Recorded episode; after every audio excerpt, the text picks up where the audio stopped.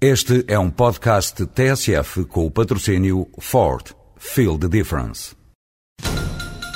Estamos a acompanhar a grande manifestação que juntou mais de 2 mil pessoas no Rocio. Desde trabalhadores de empresas de mudanças até trabalhadores de transportadoras, todos se manifestam felizes pela eleição da Ford Transit como comercial do ano. Ford Transit comercial do ano 2007. Não trabalho na boa, trabalho na melhor. Ford. Feel the difference.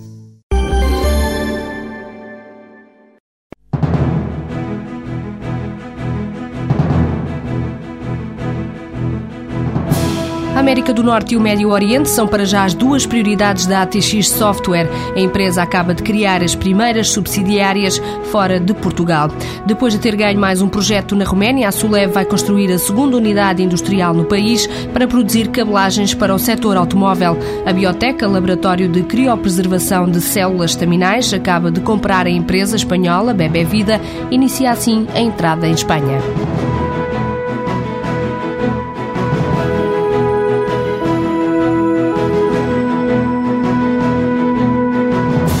Para a Bioteca, o mercado espanhol já representa cerca de 20% do total de criopreservações. O presidente do laboratório acredita que agora, com a compra da Bebé Vida em Espanha, o mercado espanhol vai em breve ultrapassar o português. Com a expansão da empresa, Joaquim Paulo Conceição fala em novas metas. A meta é manter esta liderança na Península Ibérica e estar muito atento a outras possibilidades de negócio ao longo de outros países da Europa.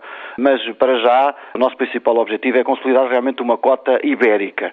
Nós, eh, enfim, temos aqui um objetivo já no próximo ano de atingirmos aqui as duas mil criopreservações no mercado espanhol, o que significaria já que no final do próximo ano o mercado espanhol, enfim, no volume de negócios da biblioteca, eh, seria já eh, superior ao contributo do mercado português.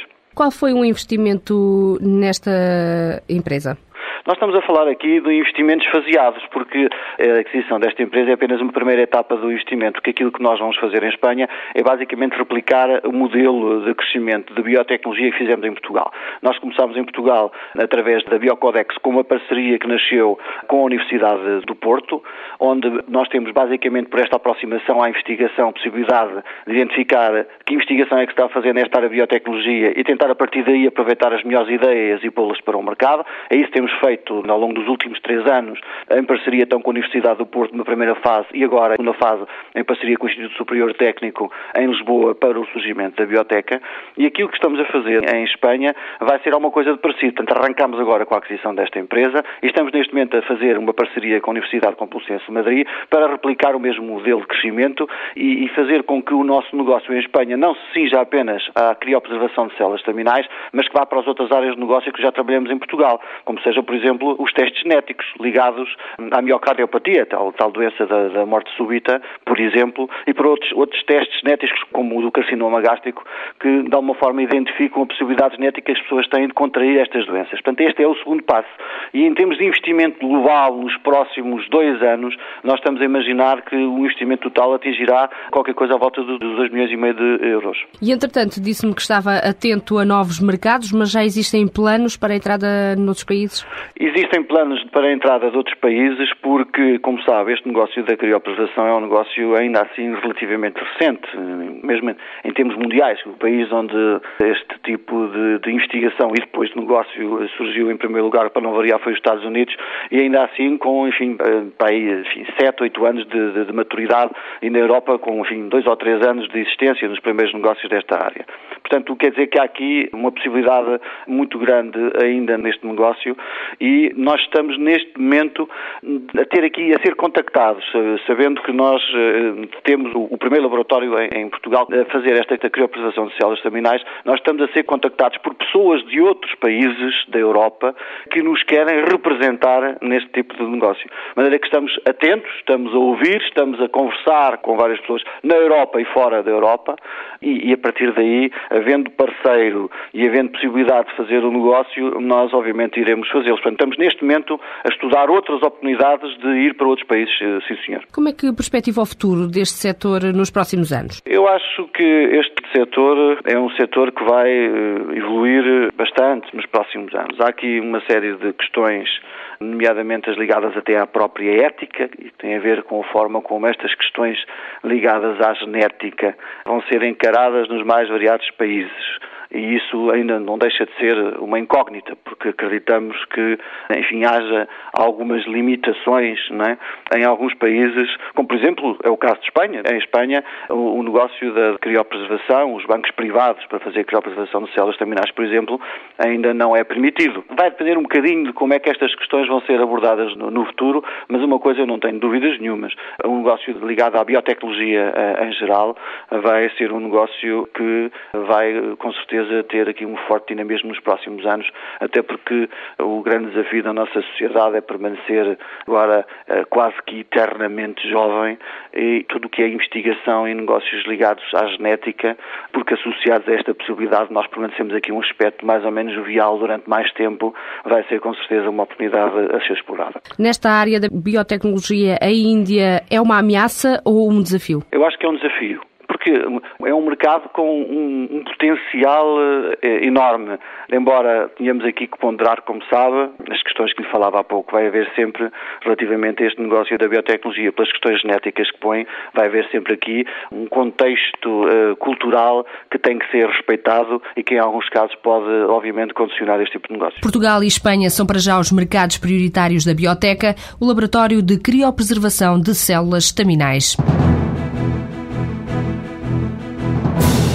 Não estava à venda, mas um contacto de um cliente francês acabou por mudar o destino da Sulev. Carlos Palhares lembra que, na altura, a empresa de componentes automóveis estava com dificuldade em conseguir financiamento junto da banca para se continuar a expandir. De há três anos para cá, a Sulev abriu uma fábrica em Marrocos, outra na Roménia, para produção de cabelagens. O administrador afirma que este era um momento que não podia ser desperdiçado, daí a decisão da venda. É um grupo que tem em comum alguns clientes da Sulev, e como queriam desenvolver mais atividade e diversificar um bocadinho a área em que estavam metidos, gostaram, gostaram imenso do que fizemos na Roménia. Com esta venda, quais são as mais-valias para a Sulev?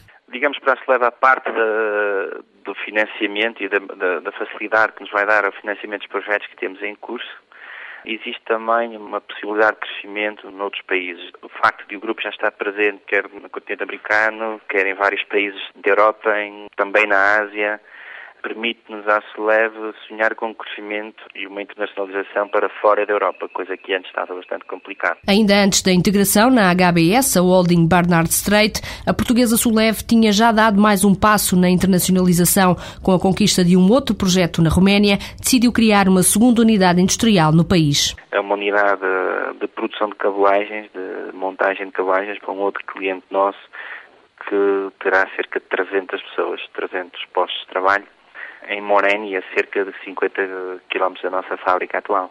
E este projeto é para uma multinacional? Uma multinacional, um cliente multinacional que está localizado na Roménia e que, que está a crescer, prevê um crescimento nos próximos 3, 4 anos e nós uh, iremos absorver uma parte dessa produção. Porquê esta opção de construir uma segunda unidade? A outra não seria suficiente? Não, não é. Primeiro, a estratégia do grupo não crescer muito, não ter fábricas com muita gente. Queremos fábricas de 300, 400 pessoas, no mínimo, de fácil, de fácil gestão e depois porque estamos num mercado em que, o, que os volumes são bastante uh, oscilantes e, e com, com, grandes amplitudes por vezes que nos obrigam a ter que trabalhar muito com entrada e saída de pessoas por isso não queremos ter fábricas com grande número de empregados. Carlos Palhares revela ainda outra razão de peso, assegurar a confidencialidade dos construtores automóveis. Não havia outra forma porque os clientes não querem que fabriquemos em conjunto, digamos, que era como fabricar, neste caso, neste automóvel, um Renault e um, e um Ford na mesma fábrica. Mas isso também reduz a possibilidade da Suleva alargar o, o leque de clientes? Esse é o grande problema e esse risco, porque vai ser um projeto dedicado a um só cliente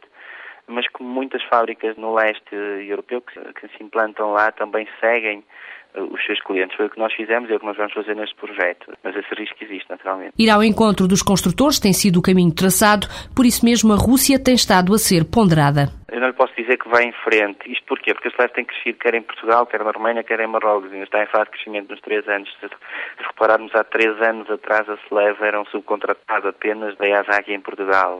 Passou para fornecedor, está ainda em processo de certificação lá fora e estamos a crescer nas três fábricas. Embora eu pessoalmente vejo a Rússia, digamos, como um país inevitável. Teremos que ir. Temos bastantes clientes já e os construtores que já se estão a localizar na Rússia. Com a nova aposta, a Sulev espera ter uma faturação superior a 12 milhões de euros nas três fábricas fora de Portugal. A empresa, fabricante de peças para automóveis, este ano chegou quase aos 11 milhões.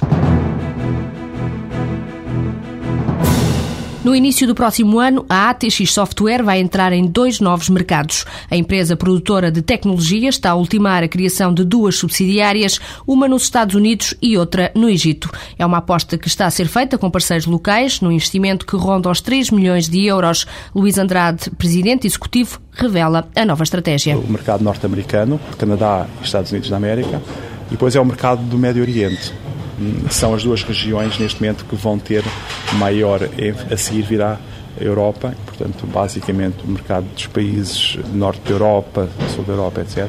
E só depois é que vamos pensar na Ásia. E a Índia não, não é estratégica? Temos tido muitos contactos, inclusivamente tivemos um contacto interessante da própria Tata, que é neste momento um dos grandes gigantes mundiais de, de software.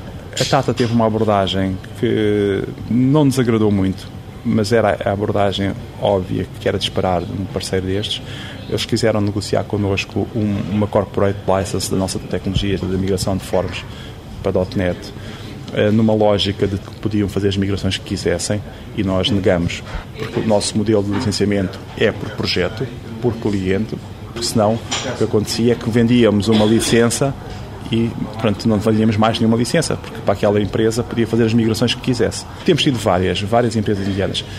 Mas sempre nesses moldes. Sempre moldes que muito agressivos, muito de tentarem ter o acesso à tecnologia livre de comissões ou royalties posteriormente. É um bocado complicado negociar com os indianos nesta fase. E estas parcerias eh, que pretendem fazer, já, já está alguma definida? Estão uma para o mercado norte-americano eh, e está uma para o mercado eh, do Médio Oriente. Vamos, de facto, criar uma empresa, uma subsidiária, mas comparticipada por um parceiro que vai ficar responsável pela operação nessa região. E, portanto, o mesmo vai acontecer no Médio Oriente. Então, o que é que a ATX dá? Dá o produto e o nome, nem sei se vamos dar o nome. Isso é uma questão que ainda está em estudo com, com o parceiro. Neste momento, o que é certo é que o nome do produto vai se manter e vai ser o nome do produto que vai prevalecer. Se vamos depois manter o nome da empresa lá fora, isso não, neste momento ainda não não há uma decisão clara. Estas, eh, estas apostas uh, envolvem investimento de quanto e quanto é que esperam crescer? O investimento neste momento ainda não está 100% fechado, mas ronda a casa de um milhão, um milhão e meio de euros uh, por cada empresa. Nos Estados Unidos pensamos que, que o investimento possa ser um bocadinho maior que o investimento no Médio Oriente. o mercado também é muito maior. Portanto, eu diria que é para um terço do resto do mundo em termos da dimensão do mercado. A questão está neste momento em saber qual é a percentagem desse mercado que seremos capazes de, de, atingir. Agora estamos a falar de números muito grandes e no qual, portanto, as expectativas são muito altas também, que temos a ambição de conquistar uma faixa interessante, temos. Vamos ver, o futuro logo dirá, não é? Mas estamos que é uma a falar. faixa interessante?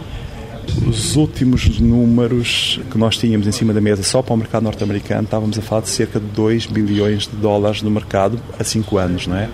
É um mercado para a migração de, de formas, desse mercado que vai de facto migrar para a tecnologia .NET é uma incógnita. A nossa expectativa, numa regra muito três simples, é que seja um terço. Falando para uma região da América do Norte, falar de um terço de 2 bilhões de dólares é, é significativo, não é? Como é que surgiu esta comercialização do produto nos Estados Unidos? É um mercado onde nós sabemos que existe muita, muita concorrência, certamente também existem alguns produtos semelhantes. Como é que foi este trabalho? Isto tudo, às vezes, quer dizer, não há uma, uma estratégia pré-concebida para chegar a este ponto. Não. Estas coisas não, não, surgem assim, surgem mais, digamos, do espírito de inovação. O nosso fator de diferenciação é a inovação tecnológica e a inovação sempre no, na ótica de encontrar as melhores soluções, de melhor qualidade e de melhor, uh, e de melhor uh, rentabilidade para a própria empresa na solução dos problemas dos clientes. Neste caso concreto deste produto, que é o Forms.net, foi o único produto da empresa que surgiu ao contrário, que surgiu de facto como iniciativa da Microsoft Portugal, que uh, nos chamou a atenção para este nicho gigantesco, que era o caso das aplicações Oracle, pelo currículo que a ATX tinha já no mercado nacional, fez-nos o desafio, porque não pensar num produto para atacar este nicho. E assim que nós fizemos a primeira versão beta do produto, o interesse foi tal que a Microsoft assinou algum acordo connosco para fazer o co-marketing do produto portanto, na rede internacional da Microsoft e que tem sido, de facto, extremamente útil porque permitiu uma divulgação muito rápida do produto a nível do, do mercado internacional. Desde o anúncio da primeira versão do produto há um ano até esta parte, quer dizer, tivemos a sorte de, de fechar dois projetos nos Estados Unidos, com uma agência governamental do estado do Oregon, que foram muito bem sucedidos, serviram de referência. Fechamos um em Inglaterra para uma, para uma migração também de um fundo de pensões e, e portanto, as coisas a partir daí tomaram logo uh, outra dimensão. Este ano, a TX Software espera faturar 5 milhões de euros, prevê aumentar em mais um milhão o volume de negócios para o próximo ano.